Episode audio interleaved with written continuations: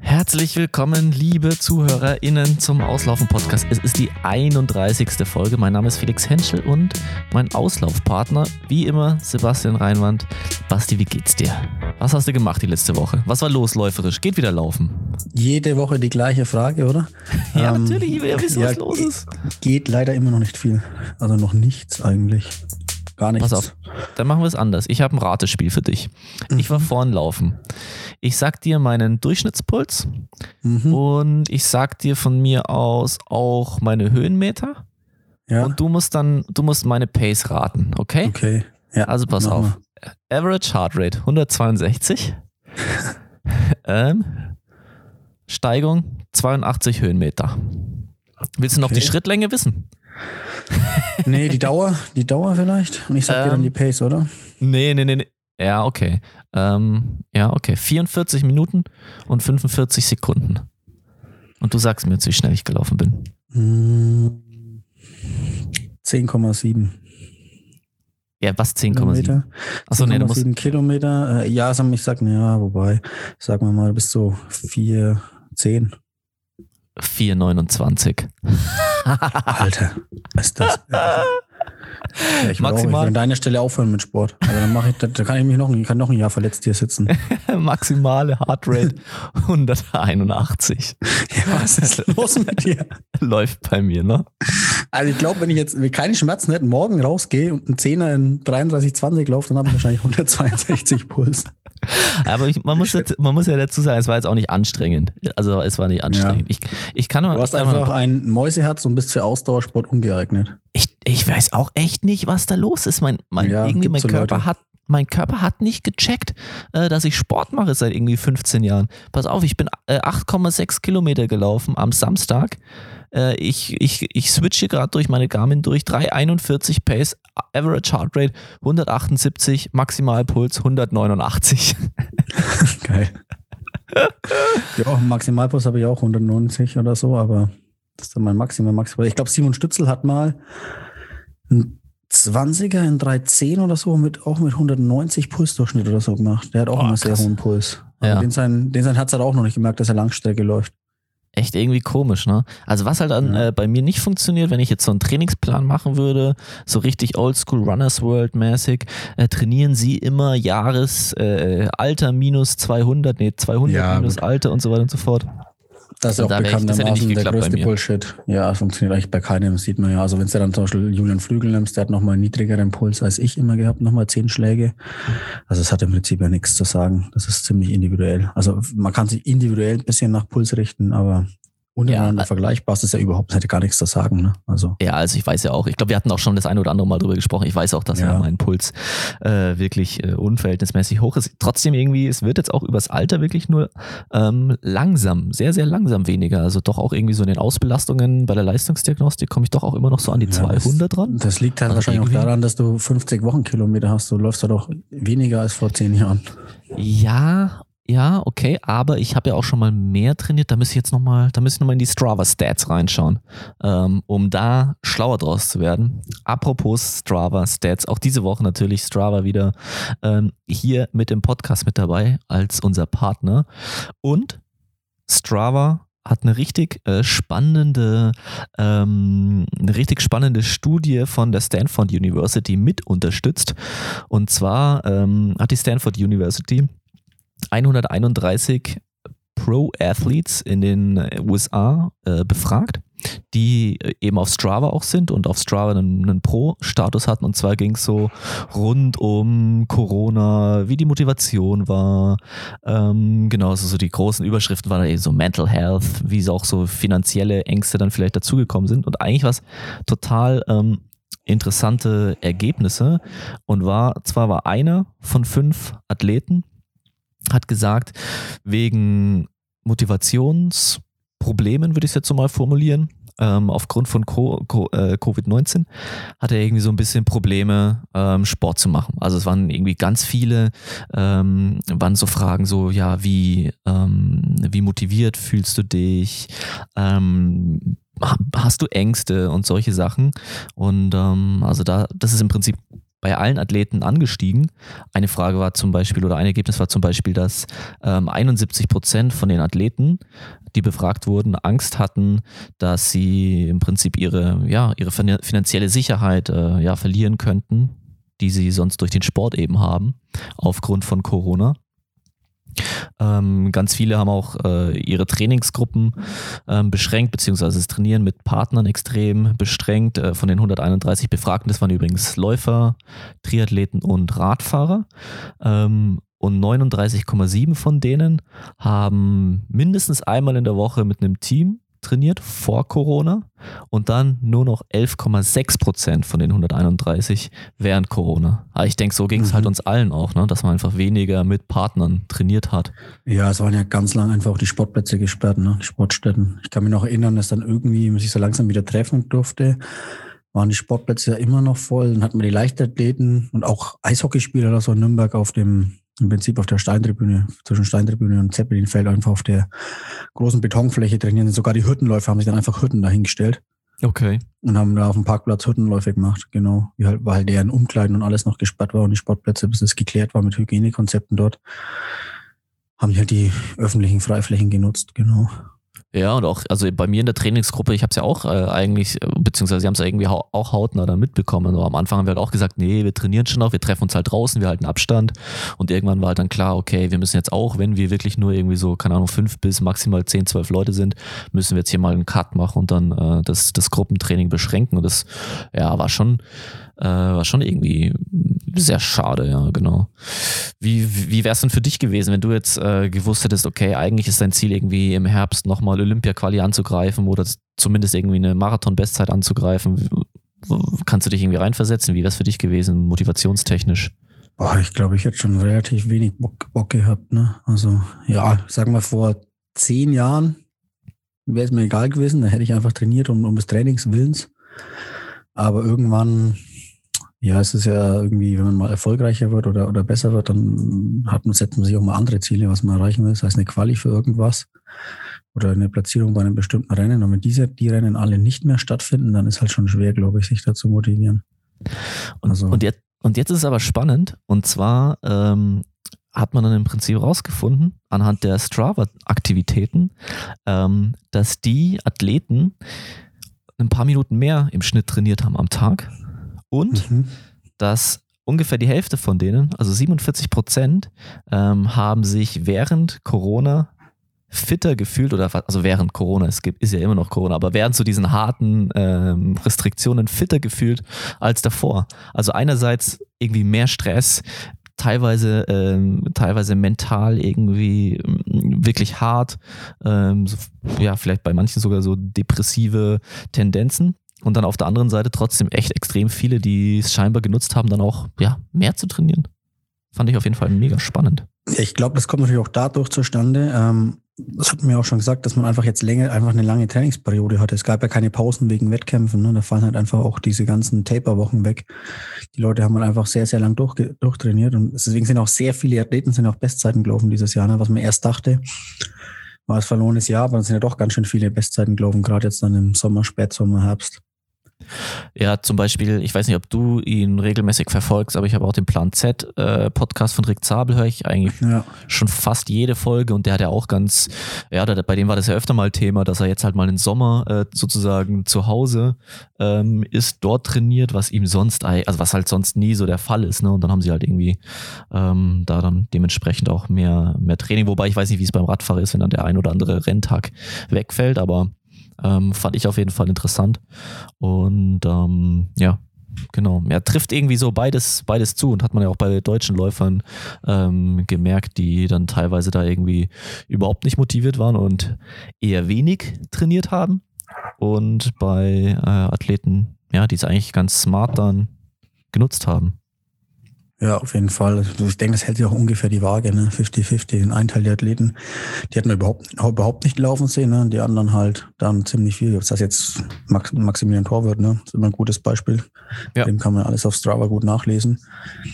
Ich meine, der hat sich ja perfekt entwickelt in diesem Jahr, ne? Also für den war das ein richtig, richtig gutes Jahr. Ja, der hat es echt gut gemacht, ne? Also so ja, oder auch Pause jetzt gemacht. Aaron Bienenfeld, ne? Also es gibt, gibt einige Beispiele, die jetzt, ähm, oder jetzt dann auch, können wir später, werden wir später noch drüber sprechen, Laura Hottenrod, die Saison ja. gut ist, oder auch Kater Heinig. Also es sind schon einige Leute, die, die die Saison dann doch auch durchaus positiv genutzt haben. Ja, ja.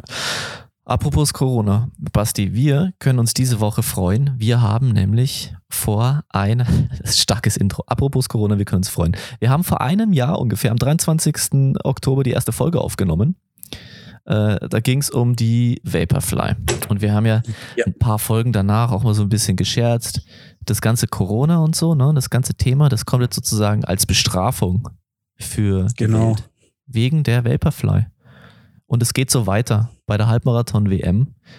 Die Leute legen sich auf die Schnauze, einer nach dem anderen. Also. Ja, bisschen schwer in der Kurve zu laufen mit den Dingern, ne? Ja, es ist alles ein bisschen komisch geworden. Es ist alles ein bisschen komisch gewesen. Wollen wir mit der Halbmarathon-WM starten? Ich habe das Gefühl, wir müssen, wir müssen da jetzt gleich mal, gleich mal mit dem, dem richtig krassen Event einsteigen, weil ich fand es mega cool anzuschauen. Hast du den Livestream gesehen?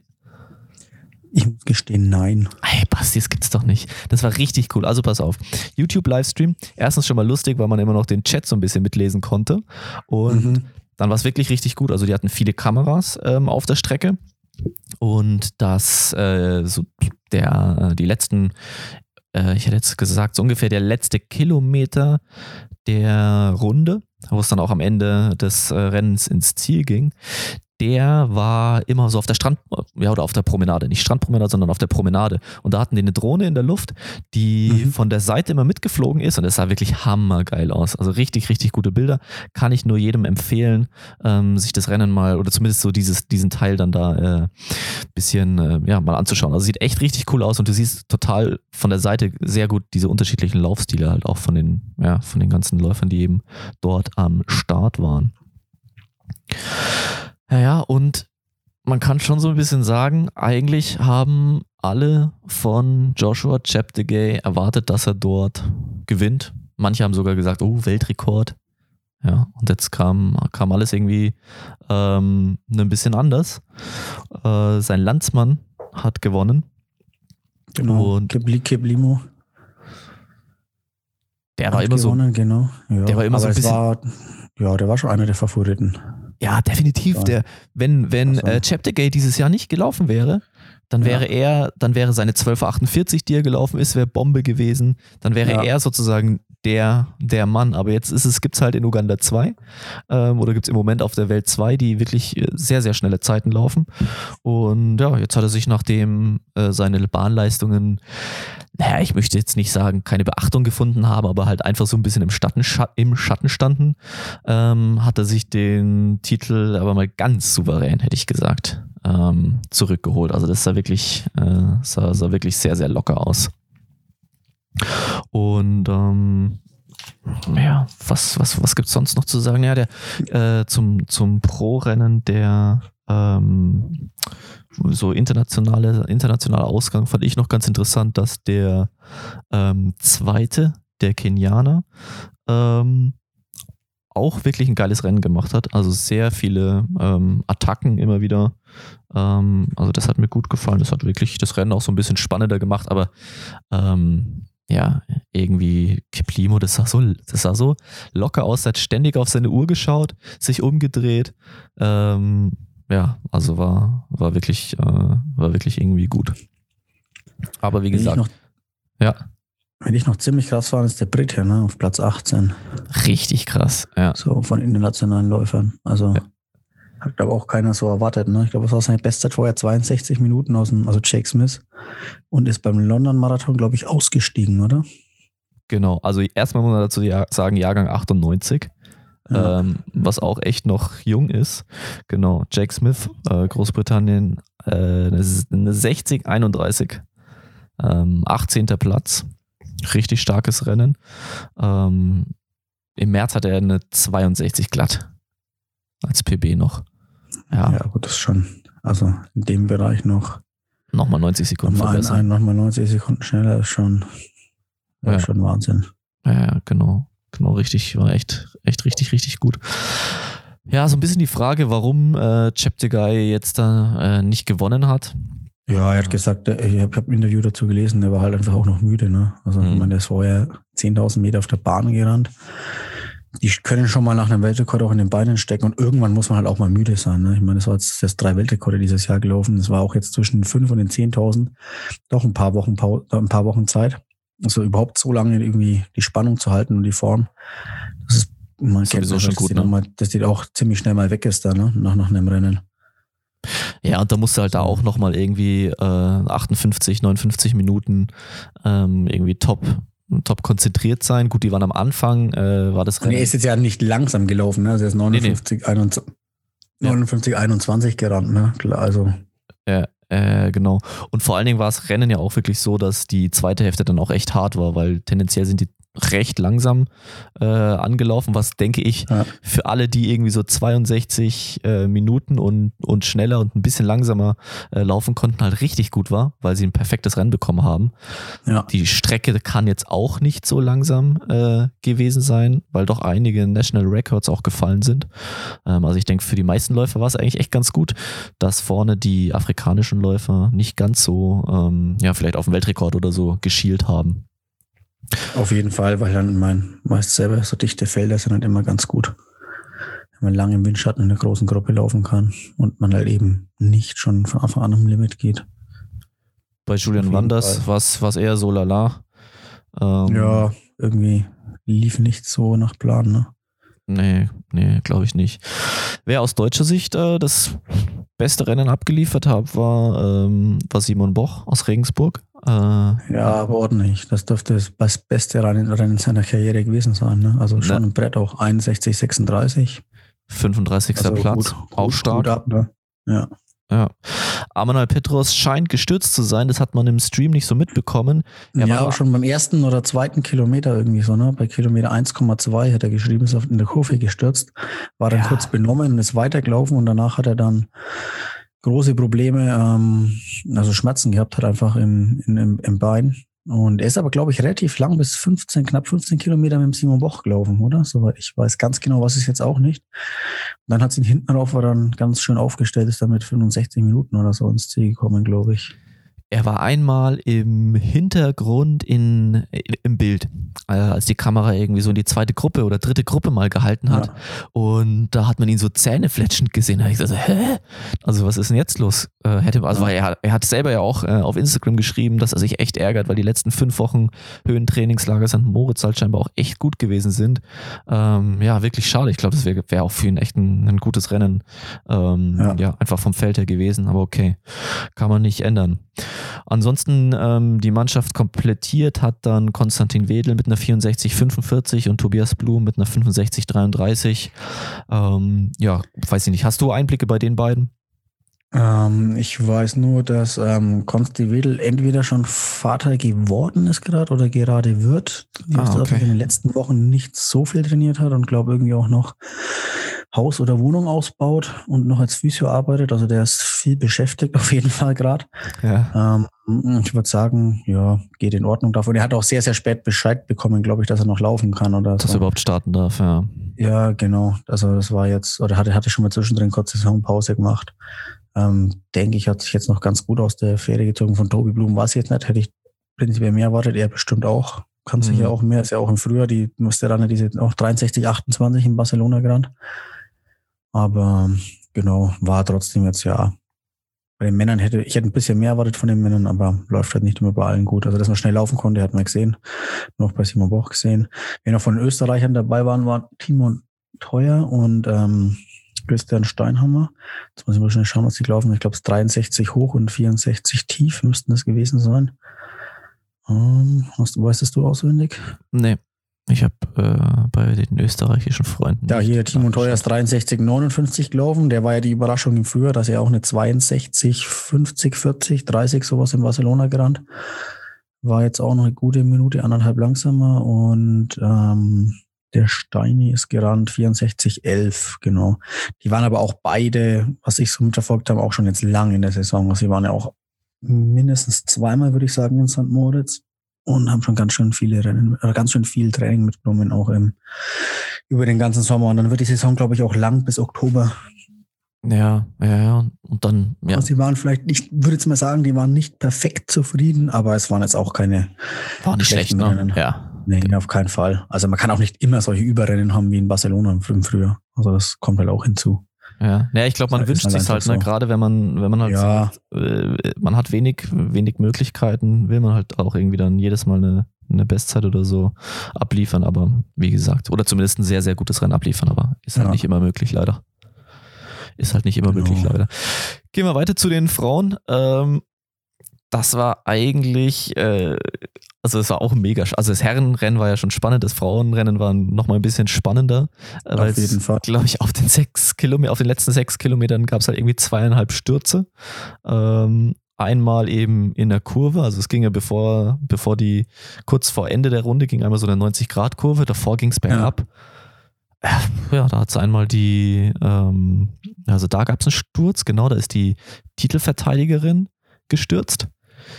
Die konnte sich dann auch nicht mehr zurückkämpfen, also die war dann, wenn ich mich richtig erinnere, so bei Kilometer 15 raus.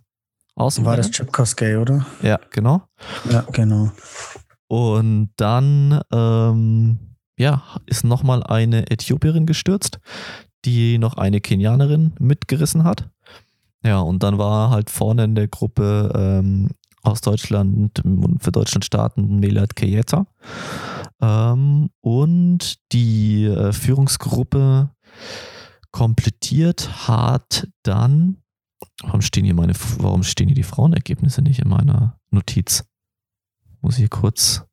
Ja, Peres Cepcici, die spätere Siegerin, würde ich sagen. Und die dritte, den Namen kann ich nicht aussprechen. Jehualaf oder so, aus Äthiopien. Also die waren plötzlich dann halt zu dritt nur noch, dahinter dann nochmal genau. die zwei Gestürzten. Ja. Und dann hat sich halt so entlanggezogen. Die sind aber nicht mehr ähm, zurückgekommen. Und äh, ja, dann, dann war es wirklich, wirklich, wirklich sehr spannend. Milad Kayeta ist bei 10 Kilometer easy deutschen 10 Kilometer Rekord durchgegangen. Deutschen 10, ich glaube drei, drei Sekunden schneller ne, als der Rekord von Migi Tengo mit 30, 48.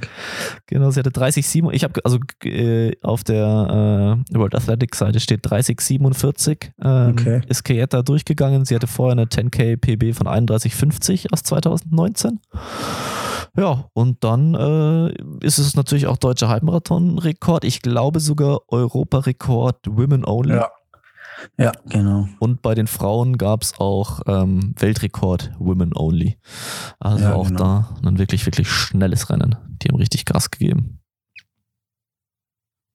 Zum Glück noch sechs Sekunden über meiner Bestzeit. Also in den Bereich werde ich nicht mehr laufen. Keine Chance. Keine Chance. Ich bin jetzt quasi noch acht Sekunden schneller als der deutsche Frauenrekord.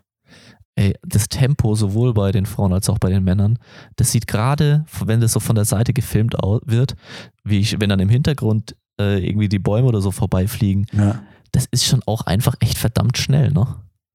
Also ja, sieht schon gut aus. Ja, es sind halt fast 20 km/h, also 3,0 sind 20 km/h.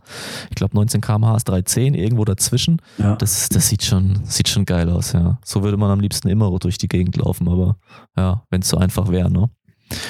Macht Spaß, ja, würde Spaß machen in dem Tempo. Wenn es möglich wäre, ne? Ja, glaube ich nämlich auch. Ähm, ja, besonders, glaube ich, hervorzuheben ist auf jeden Fall äh, das Rennen von Fabienne Schlumpf, die eine 68, 38 mhm. gelaufen ist. Schweizer Rekord 13. Platz. Ähm, also richtig gutes Rennen, frühere Hindernisläuferin ja auch gewesen. Ähm, also da kann man nur sagen, Chapeau. Ich glaube auch Vize-Europameisterin von 2018, oder? Mhm. Über Hindernisse in Berlin. Genau, ja, du hast recht. Du hast recht, du hast recht. Ähm, genau. Und auch aus deutscher Sicht, äh, Laura Hottenrott, eine 7049 gelaufen. Ja, auch ein Wahnsinnsrennen, ne? 2018 war ihre, war ihre PB, wenn ich richtig informiert bin, eine 7545. Äh, gut, das ist schon wieder, äh, ist jetzt schon wieder zwei ja, Jahre gut, her. Die war, die war, die war veraltet, aber sie ist zum Beispiel hat jetzt in Berlin noch in der Vorbereitung ein 33,08 gelaufen, war da glaube ich eine Sekunde vor oder hinter der Anne Haug, der Triathlon-Weltmeisterin der Langdistanz? Ja, ich weiß jetzt nicht mehr genau. Ja, Platzierungsreihenfolge weiß ich auch nicht, kann ich dir nicht sagen. Ja, die sind, die sind quasi die identische Zeit gelaufen mit 33,08 in Berlin. Es war 26. September, also drei Wochen vorher. Dann sieht man auch mal, ne, wie das so ist, so in der, im, im Aufbau von der Form. Wenn du das halt aus dem Training rausrennst, ist der Zehner halt nicht so wahnsinnig schnell. Ne? Und dann rennt sie drei Wochen später das Ganze zweimal hintereinander. Ja. Ja, die hat sich auch mega gefreut, zu Recht. Äh, ich habe da ja. noch ein bisschen gestöbert. Das Silvesterlauf in Soest ist hier halt eine 15 gelaufen dieses Jahr. Das ist eine 324 ja. Pace, was immerhin hochgerechnet oder durchgerechnet, sagen wir es mal so, nicht hochgerechnet, durchgerechnet eine 1.11.43 wäre. Ähm, ja, also sieht man schon, du hast ja auch, glaube ich, schon mal gesagt, äh, Soest ist auch schon schnell, äh, ist ja auch ein Point-to-Point-Race, also weiß man immer nicht so. Aber ja, auf jeden ja. Fall Kudos an der Stelle auf jeden Fall an sie. Ähm, auf jeden Fall, die hat, die hat sich zu Recht gefreut. Also ich glaube, damit hat sie auch nicht gerechnet. Das hat man, hat man ja gesehen. Hat man im Stream gesehen, ja, genau. Ja. ja, und mit der Zeit von äh, Milad Keeta, äh, Laura Hottenrott und dann ähm, Rabea Schöneborn müsste dann noch ins Team gekommen sein. Ich weiß nicht, genau. die sind drei oder vier in, in der Mannschaft. Genau, und dann ist Rabea Schöneborn mit einer 1,1235 ganz knapp vor ihrer Schwester, äh, die eine 1,1239 äh, ja. in, in, den Ergebnislisten standen für Deborah Schöneborn. Ähm, genau, hat das, Frau, die, das Frauenteam dann Bronze geholt. War auch vorher, glaube ich, nicht, nicht so zu erwarten, oder? Ja, nein, definitiv. Dass, die, dass, die, dass Deutschland zwei Medaillen bei der Halbmarathon-WM holt, hat, glaube ich, auch keiner gedacht. also haben die Frauen auf jeden Fall richtig performt. Ja, es war richtig, richtig gut. Ich habe mich ein bisschen schon gewundert über den einen Sturz, wo, wo die zwei Läuferinnen zu Boden gingen, weil es war wirklich auf flacher Strecke. Klar, man versucht schon immer irgendwie so nah, wie es geht, irgendwie zu laufen, aber also, ja, weiß ich nicht, das sieht man jetzt wirklich, wirklich selten.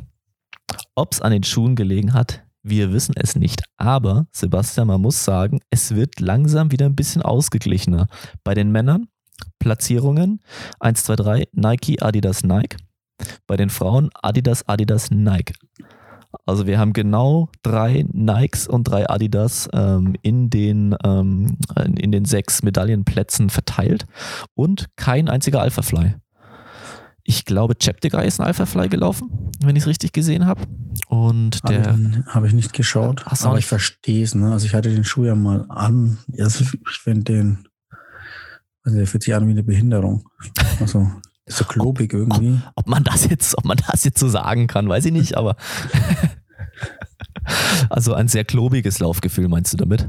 Ja, ich fand es ganz komisch. Ja, ja, aber dann, was ist es eine Fehlentwicklung? Was ist da los? Ja, gut, eine Fehlentwicklung kann man jetzt, glaube ich, auch nicht sagen, ne? wenn irgendwie, ja, ich weiß nicht, irgendwie so die Bedürfnisse von Kipchoge entwickelt, aber ich glaube jetzt auch rein so vom ja, Durchschnitt in der Läufergemeinde ja. kommt der jetzt nicht so wahnsinnig an. Ne? Ja, also alle, die ich bisher äh, gehört habe, oder ja, es ist jetzt auch nicht übermäßig viele, aber total viele haben gesagt, oh nee, ähm, wie, lieber wieder Next Percent, der, der Alpha-Fly ist ja. zu schwammig, zu wackelig, bringt keine Freude.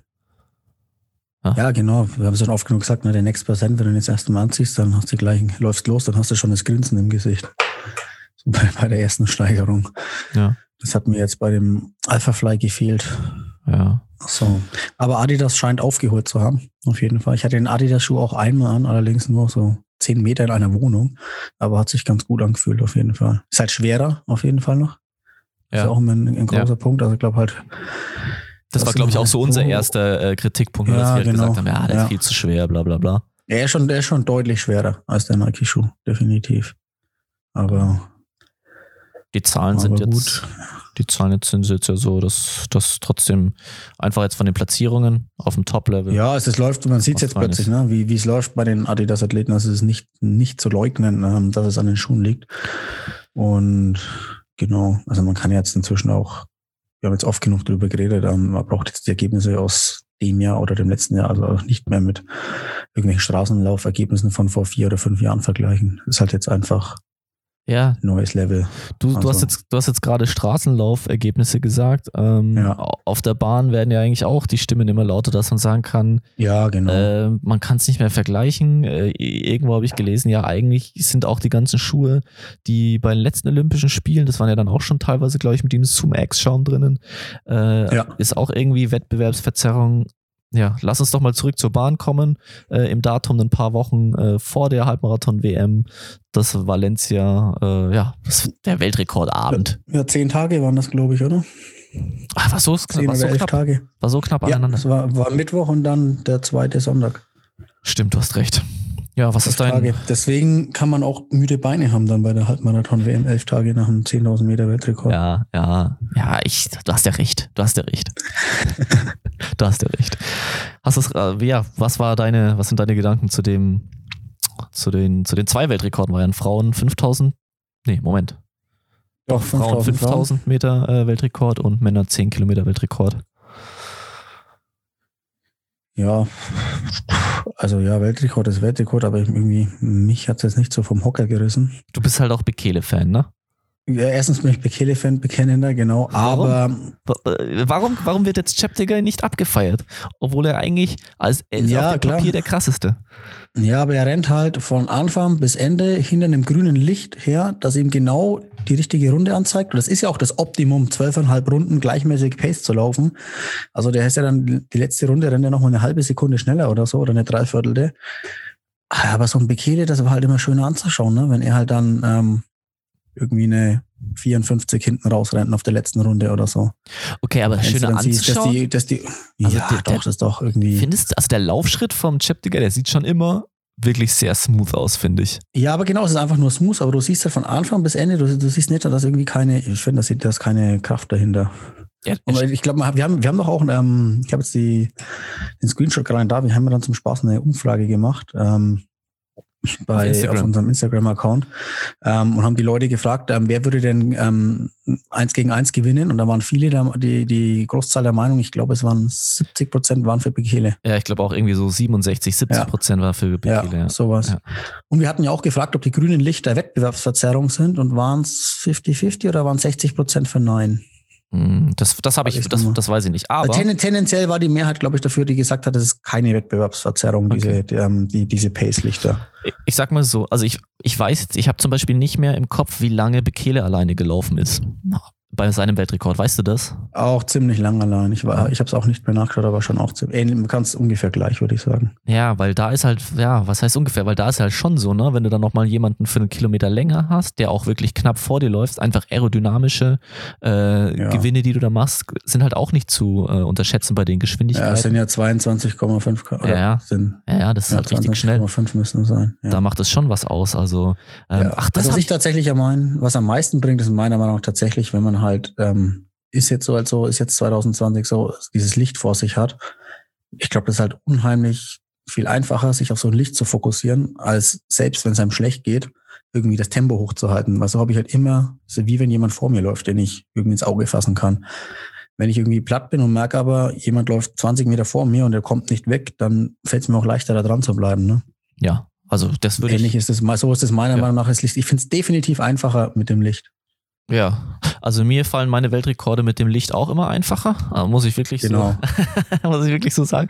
Nee, aber ähm, ja, also ich glaube, das ist schon ähm, klar. Sonst kriegt man halt seine Rundenzeiten auch gesagt, die kriegst du aber halt alle 400 Meter, vielleicht alle 200 Meter. Da musst du aber mit einer ja. Zahl erstmal auch wieder umgehen können. Äh, ja, Jos Hermans stand auch immer, stand auch immer im Innenraum, ne? bei, sei es bei GB Selassie und Bekele und es war Innenraum-Coaching, was eigentlich verboten war. Hat man trotzdem gemacht bei den ähm, Weltrekorden, aber es ist halt einfach nochmal ganz, ganz was anderes. Also auch wenn du prinzipiell irgendwann deinen Schritt drin hast, aber also für mich persönlich ist es jedenfalls einfacher, wenn ich einen Anhaltspunkt vor mir habe und wenn es ja. nur ein optisches Licht ist. Definitiv, ja, ja glaube ich jetzt auch. Kann man darüber diskutieren, ob das jetzt ähm, ja, im Vergleich mit Bekele ist es quasi ein Stück weit unfair, würde ich schon sagen. Jetzt ist halt 2020 für die Zuschauer ist es, glaube ich, ganz nice, wenn sie sehen, wie es liegt. Man kann ja allerdings auch wie beim Schwimmen, da funktioniert es ja auch. Ähm, da werden ja auch ähm, bei Schwimmwettkämpfen wird halt immer diese imaginäre Weltrekordlinie eingeblendet. Ja. Ähm, die konnte man zumindest am Fernseher das sehen. Im Stadion, gut, in Valencia waren jetzt keine Zuschauer, Corona-bedingt. Das sah wirklich auch ein bisschen so, komisch aus, ja. Ja, das, das, das ist, glaube ich, auch das, warum ich sage, mich hat das jetzt nicht so packend mitgerissen. Man halt irgendwie so der Thrill fehlt, ne? Wenn so ein Stadion raunt und jubelt, ist halt irgendwie auch nochmal was anderes. Wie im leeren Stadion. Kommt halt nicht ganz so die krasse Stimmung auf, oder wie siehst du das? Ja, also ich sehe es genauso äh, wie du. Ich sag aber auch nochmal, äh, die können von mir aus auch 20 Sekunden langsamer laufen. Äh, wenn dann da noch vier, fünf Leute in die letzte Runde äh, gehen ja. und auf den letzten Kilometer gehen, ist es mir hundertmal lieber als, ähm, äh, als einen Weltrekord, der hinter irgendwelchen Lichtern hergerannt wird. Äh, ja, das wird man ja wohl noch sagen dürfen, ne? Eben. Jetzt werden wir mal sehen. Was mir auch noch auffällt, was oh. mir auch noch auffällt, da müssen wir von Neuerungen sprechen. Mhm die tragen jetzt alle ähm, Tights statt Splitshorts. Aerodynamik auch wieder? Was sagst du? Das ist einmal die Frage. Aerodynamik hat tatsächlich, ähm, hatte ich mal mit Paul Voss, also mit dem, dem Radfahrer vom Besenwagen drüber gesprochen. Der hat auch gemeint, ähm, dass ihn das wundert, dass die Läufer bei den Geschwindigkeiten so wenig auf Aerodynamik und sowas schauen. Diese flatterigen Shirts, äh, ganz viele tragen. Ja. Das ich finde es halt einfach, ähm, wenn es halt warm ist, ich finde es halt einfach, ich finde es einfach angenehmer. Ich mag keine, keine Haftheits zum. Du hast auch öfter welche an, oder glaube ich? Ja, zum Laufen ja, aber wenn's, also ja, aber im Wettkampf nie gehabt. Also vielleicht. Ja, nee. Gut, auf Hindernis bin auch nicht so schnell gewesen. Ne? Nee. Ja, also ich bin nach wie vor Team Split Shorts. Ja, würde ich, würde ich genauso sehen. Ähm, aber ich glaube auch, dass es schon aerodynamisch bestimmt auch einen Unterschied macht. Und äh, hatte nicht Nike zum Beispiel mal zu Olympischen Spielen äh, diese Pflaster entwickelt, diese Aeropflaster, die sich dann an die Wade ja, das war für, so? für Kipchoge, für Kipchoges erstes ähm, äh, Sub-2-Project. Ah. Ja, ähm, mit so, ja, so Aero-Tape. Da hat er auch die Hose, glaube ich, an der Seite so Aero-Noppen dran. Ob das jetzt tatsächlich mehr Aero war oder ob es dann, weil später hat er das dann nicht mehr getragen. Naja, genau, aber warte mal, gab es nicht bei der äh, Tour in einem der letzten Jahre mit Team Sky die Sache, dass, ich weiß nicht mal, ob es Team Sky war, aber ein Team hatte dann für einen Zeitfahren ähm, Anzüge und da war dann auch nochmal irgendwie so eine andere Oberfläche drauf. Dann ging es irgendwie hin und her, ob sie die jetzt äh, tragen dürfen oder nicht tragen dürfen. Und da waren eben auch so äh, Noppen drauf, wenn ich das richtig verstanden habe. Also ich glaube, diese Golfball-ähnliche Oberfläche, die, mhm. ja, ich glaube, das bringt schon was zumindest beim Radfahren, wenn die da halt irgendwie mit 50, 55 entlang ballern, ob es, wie viel es jetzt dann bei diesen 22 km/h, äh, die, die, die da ungefähr über die 10 Kilometer gerannt werden, ausmacht. Ja, sei mal dahingestellt, ne? Können wir halt einfach nicht sagen. Ja. Hm. Sehe ich auch so. Ist halt auch sauschwer zu messen beim, äh, beim Laufen, ne? Eben, das ist alles, ja, das ist halt im Prinzip, ich weiß gar nicht, wie man das messen will, ja, kannst du den Windkanal. Ich habe gesehen, dass sie für die, ähm, für das Ineos-Projekt im Windkanal die Läufe dann aufgestellt haben und diese V-förmige ähm, mhm. Äh, Formation, die sie letzten Endes gewählt haben, eigentlich auch äh, als Überraschung für die Aerodynamik-Experten äh, dann rausgekommen ist und das auch wirklich ähm, ja, im Windkanal getestet wurde und das war tatsächlich die schnellste, ähm, das war auf jeden Fall die schnellste Formation. Ja. Wer keine Formation hatte, aber trotzdem schnell gelaufen ist, äh, Philipp Flieger. 40 Kilometer in mhm. 207 an der Donau entlang. Oh, oder ist es die Regen? Nee, das ist die Donau. Ich schau mal. Schon die Donau. Ja. Du, du lachst. Schon die Donau. Ja, du lachst so, da geht die Regen auch noch vorbei. Wird schon die Donau gewesen sein, ne? Aber auf jeden Fall mit langen Klamotten, hat es gesehen, ne? Ja. So im Training mal, wenn man das hochrechnet, gibt es ja einen 215 Marathon eventuell 214. Dann würde ich ja fast sagen, ist fast sein zweitbester Marathon, der jemals gelaufen ist. Ist, also, schon, ist schon auf jeden Fall stark, ey. Auch sehr, sehr stark, ja. Bleibt so, er hat auch geschrieben, ja, Geduld zahlt sich manchmal aus. Für ihn dieses Übergangsjahr mit neuem Trainer bei Canova wahrscheinlich auch eher ein Glücksfall sozusagen. Also er war nicht unter Leistungsdruck, weil hätte er jetzt im Frühjahr schon laufen müssen, gehe ich mal davon aus, ähm, hätte er es nicht zu Olympischen Spielen geschafft. Jetzt, was die Form so aktuell so andeutet, ist, glaube ich, schon nochmal mit ihm zu rechnen, ne? Wenn, wenn denn mal Valencia stattfindet, am 6. Dezember, wo Richard Ringer auch laufen will. Ähm, ist die Spannung schon durchaus gegeben, ob Philipp Flieger nicht auch noch eine 2 Stunden 10 jetzt rennt oder noch schneller. Also. Ja, es ist auf jeden Fall, äh, ja, auf jeden Fall mega spannend. Ich habe ab und zu in seinen Podcast rein. Also er leidet schon auch, äh, was man so aus dem Training dann äh, mitbekommt, auch ordentlich. Aber ja, wie gesagt, also ein Long Run. Ich glaube, das, ich glaube, das, das tun sie alle, ne, beim Marathon-Training. Ja, also. ja, und bei Canova glaube ich schon auch, äh, der langt dann schon auch ordentlich zu. Zumindest ja, an manchen ja, Tagen. Ja, hat er jetzt mehrmals, mehrmals Special Block schon trainiert. Also. Ja. Du hast schon gesagt, Richard Ringe ähm, wird auch in Valencia an den Start gehen. Mhm. Ähm, der ist im Moment im Trainingslager in Frankfurt, trainiert dort viel mit Aaron Bienfeld.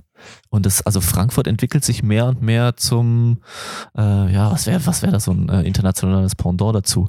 Also es sind richtig viele starke Läuferinnen und Läufer jetzt noch. Ja. Gesa Krause, ja, Munk, Kater Steinrock. Glaube, genau. Ich glaube, dass vielleicht Richard Ringer auch ähm, ein Stück weit zumindest mit ähm, Heinig zusammenarbeitet inzwischen und deswegen in Frankfurt ist. Wolfgang ähm, Heinig? Habe ich jetzt Wolfgang Heinig, ja. genau. Ähm, habe ich jetzt nicht validiert, aber habe ich gehört. Das ich habe äh, noch nicht nachgefragt. Flurfunk. Würde sozusagen. aber dann Sinn, Sinn ergeben. Flurfunk, genau. Würde dann Sinn ergeben. Auf jeden Fall. Und wir haben auch gelernt, ne, in, in Instagram, ähm, Richard Ringer ist ein Meter, was waren's? 89, 82, 89, oder? Groß? Oder 87. Und ja, irgendwie und wiegt 62 Kilo. Also Richard ist nicht 1,89. Nee, 1,89 war es nicht, aber über 1,80 auf ja, jeden Fall und 62 Kilo. Ja, das ist auf jeden ja. Fall gut trainiert. Ne? Also ich, gut, gut, gut ich bin 1,76, 1,76 und mein niedrigstes Gewicht war beim Marathon 62,5. Naja gut, aber Basti. Äh, Jetzt weiß ich auch, warum der Richard so viel schneller ist als ich. Äh, ja, ich glaube, das sind ein, zwei andere Faktoren noch, aber bei dir ist halt auch so, du hast auch anfangs des Jahres, als dann so ein bisschen Lockdown mehr wurde, hast du gesagt, du probierst dich gerade durchs Bierregal äh, beim benachbarten ähm, ähm, Getränkehändler. Also vielleicht, ne? Mhm. Liegt es auch da dran? Ich rede ja von, ich rede ja von früher, nicht nur von jetzt. Jetzt, wenn ich 62 Kilo hätte. Nein, ich meine, mein, mein Wettkampfgewicht war 62,5. Ja, wenn du jetzt noch 62 wiegen würdest, also dann hast du ja auch jetzt in den letzten Wochen irgendwas falsch gemacht, oder? Ja, wahrscheinlich. Also zu, zu, wenig. Oder richtig. Naja, na. Also in deinem Fall eher falsch. Was ich mich noch gefragt habe, äh, Strava-Einheit, Johannes Motschmann, Long Run, 27 Kilometer at moderate pace plus 5 Kilometer hard. Die letzten fünf Kilometer ist er in 15.08 gelaufen und dementsprechend 32 Kilometer in 3,22. Ähm, an der Ruhr entlang. So, und jetzt ist mal Gerüchteküche. Warum läuft man, das war jetzt die vergangene Woche, warum läuft man zu dieser Jahreszeit 32 Kilometer, Average 3,22 und läuft 5 Kilometer hinten raus in 15,08? Ja, weil man Bock hat. Also du meinst. Ganz einfach. Ich würde mal sagen, ist er jetzt gerade, ist jetzt in Wattenscheid aktuell, oder?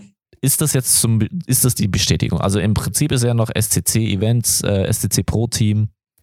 Ja, also meines Wissens wechselt er aus Studiengründen nach Wattenscheid, aber auch, also Ortswechsel ist auf jeden Fall nach Wattenscheid, weil er an der Ruhr-Uni Medizin studiert. Das macht dann schon mal Sinn, warum er dort entlang Und ob er jetzt den Verein wechselt, ähm, ob er Verein, Verein und Trainer wechselt, kann ich jetzt auch nicht sagen, aber er ist auf jeden Fall dort gerannt. Ich habe auch ein paar Bilder gesehen, mit den Wattenscheidern ähm, zusammen war.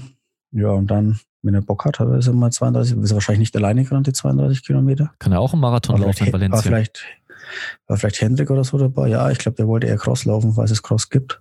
Meinst du, es gibt eine Cross? Aber, Irgendwelche Crossläufe? Hm, ja, ich glaube, ein paar gab es schon so in Belgien, so vereinzelt, also eher A-Cross. Ah, oh, okay. Aber ja. Ich hätte, äh, also, keine Ahnung. Also mich hat das auf jeden Fall äh, stutzig gemacht. Ja, ich glaube, da stecken jetzt keine Marathonpläne dahinter. Ach, schade. Naja, aber ich kann ja trotzdem mal die Gerüchteküche hier so ein bisschen ankurbeln. Ja. Kannst du mal probieren. Ich glaube, da hast du falsch angekurbelt. Sebastian, du darfst jetzt da nicht dagegen. Aber was ich, was, was ich glaube ich auch, das ist sagen das ist einer der wenigen, der immer in dem, ähm, wie heißt der normale Adidas, vielleicht der so ein bisschen oldschool ist, mit dem Schuh immer rennt. Also der hat keine, nein, nein, nicht den Adios, sondern den, den jetzt nochmal noch, der so ein bisschen leichter war, den sie dieses Jahr rausgebracht haben, der einfach nur aus so normalen EVA-Schaum ist. Ah, weiß ich nicht, keine Ahnung. Ist, ist ja egal. Jedenfalls. Ähm, der Adidas der Essex. Mit dem Schuh. Auf jeden Fall rennt er meistens mit diesem Schuh und nicht mit dem Pro. Äh, nicht mit dem neuen Pro. Pro-Schuh, genau. In Regensburg gab es noch einen Zehner. Ähm, auf der gleichen Runde, wo sonst auch der Nikolauslauf ist. Ja. Robert Baumann hat bei den Männern gewonnen, 30-21. Relativ unspektakulär, würde ich jetzt mal sagen. Miriam Dattke bei den Frauen 32-23. Schon ein bisschen ja, besser. Ungefähr das, ja, aber ich würde sagen, also man kann die Uhr danach stellen, welche Zeit Miriam Dattke rennt. Zwischen 32-20 und 32-40 ist sie, glaube ich, schon mehr als fünfmal gerannt. Naja, und so, zu jeder, irgendwann kommt zu jeder Jahres- und Tageszeit. Irgendwann kommt dann der nächste ja. Sprung. Genau, ja, ist ihr zu wünschen, aber geht jetzt auch schon zwei, drei Jahre so, glaube ich. Aber ist auf jeden Fall eine schnelle Zeit, ne? Und auf der Runde, du kennst sie ja auch, nicht die schönste Runde. Eckig, viele Kurven. Eine leichte Welle. auch ein Stück noch, ja, müsste auch noch so ein Stück ähm, Waldweg drin sein, ne? Äh, stimmt, ja. So ein kleines Schotter, also ein kleines Schotter, ja. so ein Schotterpart ist mit. Da sind auch ein paar Wurzeln so auf, der, auf dem Rückweg. Hm. Ne? Hinter, hinter der Bahn, der Weg lang. Ist nicht der allerschnellste Weg. Aber ist ja ähm, gut, dass die Regensburg auf jeden Fall eine Veranstaltung gemacht haben. Haben auch schon gesagt, sie machen den Nikolauslauf wieder auf der Runde. Und es sind viele, viele schnelle Leute dort gelaufen. Also von mir auch ein Bekannter da. Ich glaube, der war in der 34er Zeit irgendwie so 50. oder was. Oh, okay, also eng. Also auch, auch für die ambitionierteren Breitensportler war das Feld eigentlich gut, okay. muss man sagen. Okay. Also haben die Regensburger schon mal wieder ordentlich organisiert und gut gemacht.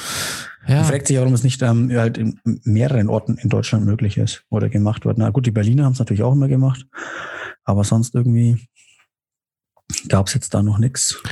Hey, schauen wir mal, was es noch gibt. Du hast ja äh, auch schon mal gesagt, du bist noch nicht so hundertprozentig sicher, ob der Valencia-Marathon stattfindet.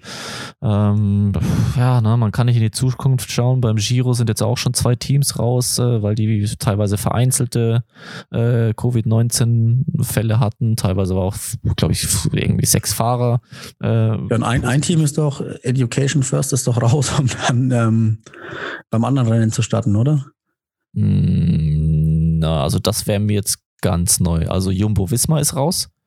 Ähm, und ich glaube, Sunweb ist raus und Sunweb hatte einen positiven Test und Jumbo Visma hatte aber, glaube ich, ein paar mehr positive Tests. Aber das sind jetzt äh, okay. Fakten, da darfst du mir jetzt nicht drauf festlegen. Ich habe auch zu, zu wenig ähm, Giro verfolgt, muss ich sagen. Eigentlich gar nicht. Ja, es wird. Äh, wir sind ja auch, wir sind ja auch beim Lauf-Podcast. Ja, ich wollte es nur nochmal anbringen, weil es stellt sich einfach die Frage, wenn sowas funktioniert, kann es dann auch, äh, kann auch Valencia irgendwie noch der Marathon gestartet werden? Wir wissen es nicht, oder? Ja. Keine Ahnung, mein Bauchgefühl würde jetzt sagen eher nein. Mit so vielen Leuten, wie das, ich glaube, mit 250 Läufern geplant und noch ein Halbmarathon mit 50 oder 100 am Vortag. Schwer zu sagen, ja. Andererseits, wie du, wie du sagst, ja, wenn es jetzt, gut, die, die Welter findet ja auch statt, ne? Ja. Du hast recht, ja. Ja, kann's, man kann es, glaube ich, kann, kann niemand vorhersagen. Wir können. Die Athleten halt auch blöd, ne? Ah, so, totale Scheiße. Oder vielleicht wissen die Athleten mehr, dass die schon wissen, es ist 100% garantiert oder weiß ich nicht. Die irgendwie von den Veranstaltern, dass die Stadt eine Garantie gegeben hat, dass die halt irgendwie alle zehn Tage vorher anreisen, in, in Quarantäne gehen, drei Tage drei Schnelltests und dann in irgendeinem Stadtpark isoliert trainieren können. Ja, es wäre auf jeden. Fall, es wäre auf jeden Fall zu wünschen, wenn das klappen würde. Ja. Ich habe noch ein Ergebnis. Ja, jetzt bin ich aber gespannt. Ja, aber ein richtig gutes. Caroline Gröftal, 10.000 Meter. Wo? Schätzen mal die Zeit. Wo? In Norwegen gelaufen. Um Gottes Willen. 32, 10. Am Start auch die Inge Brixen. Nein, Nuts in ähm, National Record gelaufen. Ja, sag nur. 3023. Oha. Oha. Das ist ein Brett, oder? Ja. Das ist wirklich ein Brett, ja. Ja, hat sie mal ordentlich abgeliefert. Wie war das Rennen? Ich sagen. Ähm, ich meine, ich sage Schmarrn, das waren 10 Kilometer Straße, nicht. Ähm, nicht auf der Bahn. Äh, nicht 10.000 Meter, ja, genau, Straße waren es. Okay. Ja, gut, trotzdem krass. Ja, richtig krass. Inge Brixen ist irgendwie mit der Spitze mit angelaufen. Beide Brüder, also Philipp Ingebrigtsen und Jakob Ingebrigtsen, hatten dann beide Probleme und dann ist Jakob Ingebrigtsen, glaube ich, sogar mit 35 Minuten oder so ins Ziel gejoggt. hatten, hatten beide nicht so den, den guten Tag. Der andere weiß jetzt gar nicht 29 irgendwas, so 29, 10. Und wer auch noch dabei war, was nämlich groß angekündigt war, ähm, ist Kilian Schornet. Ah, okay. Äh, Ultra Berg sonst was Läufer. Der ja. auch die krasseste V2 Max auf der Welt haben soll, oder? Ja, glaube ich. Ähm, der auch vorher schon mal gesagt hat, dass er im Training, glaube ich, ähm, zweimal 10 Kilometer in 30-0 gerannt ist. Okay. Also in einer Trainingseinheit. Ja. Und was ist der gerannt? Ja, ich bin ja, also, ne, ich, also nee, ich sage jetzt nichts. Ich sage einfach nur die Zeit, ich glaube, äh, 30, 30. 29, 59. Hm, ja. Wer, wer so ein bisschen die, ähm, Let's Run, das letzte Run-Forum ähm, durchforstet, das ist eine sehr kontrovers ähm, diskutierte Person, weil irgendwie mit seinen Everest-Rekords, der irgendwie der zweimal den Everest in Rekordzeit ohne Sauerstoff alleine bestiegen haben will, aber es jeweils keine GPS-Tracks gibt mit unterschiedlichen Ausreden. Ach, okay. Und seiten, seitenweise Abhandlungen aber drüber, wo andere, die auch anwesend waren am Berg, sagen, das kann nicht gewesen sein, weil er sagt, er ist irgendwie nachts den Gipfel bestiegen und niemand besteigt nachts den Gipfel okay. und so weiter. Ja, wird, wird kontrovers diskutiert. Von seiner Trainingseinheit gibt es wohl zufällig auch kein GPS, obwohl er ein Sunto-Athlet ist. Sollte die Uhr eigentlich immer funktionieren, oder? Okay, also er spricht dann gegen die Uhr. Ich weiß, es wird halt wird immer diskutiert. Ähm, ich weiß auch gar nicht, von ihm jetzt immer diese Aussagen kommen, wie kompetitiv er mit den Läufern ist. Wir haben das schon öfter diskutieren, auch bei den US Trials mit Marathon. Ja. Äh, mit Womsley, glaube ja. ich. Ähm, Irgendjemand hat dann auch ähm, geschrieben, ist eigentlich egal, ob er 30 Minuten läuft und ein langsamer Ultraläufer ist oder ob, eine, ob er eine 27, 40 läuft und ihm immer noch eine Minute auf die schnellsten Weisen fehlt. Mhm. Was dann Gallenrod mit seiner 26 Pound 40 ist, wäre. Ähm, spielt eigentlich keine Rolle. Aber es ist nur immer interessant, wie halt vorher diskutiert und alle sagen, ja, der kann auch das und das. Und dann, ja, jetzt waren es halt 30 Minuten oder eine Sekunde drunter. Reicht für die Top 10 der Frauen vielleicht. Äh, weil du gerade kontrovers. weil du gerade kontrovers. Na nee, gut, aber ich sag mal, wenn er eine 2740 läuft, ähm, klar ist er dann vielleicht eine Minute langsamer als Rub, aber ähm, ja. ist jetzt trotzdem schon ziemlich, ziemlich schnell. Es war, war, war, ja, war jetzt überspitzt dargestellt, ne? Aber selbst dann, also warum diskutiert man über, darüber, darüber was er kann? Ja. Weil es ist Im Prinzip ist es belanglos. Jakob Ingebrigtsen hätte den Streckenrekord auf der Strecke vom letzten Jahr mit 27,54. Es war ja auch ein bisschen äh, in der Luft gestanden, ob vielleicht einer von den Ingebrigtsen über den Halbmarathon an den Start geht. Ähm, mhm. Dem war dann offensichtlich nicht so. Und wer auch nicht am Start war, war Mo Farah.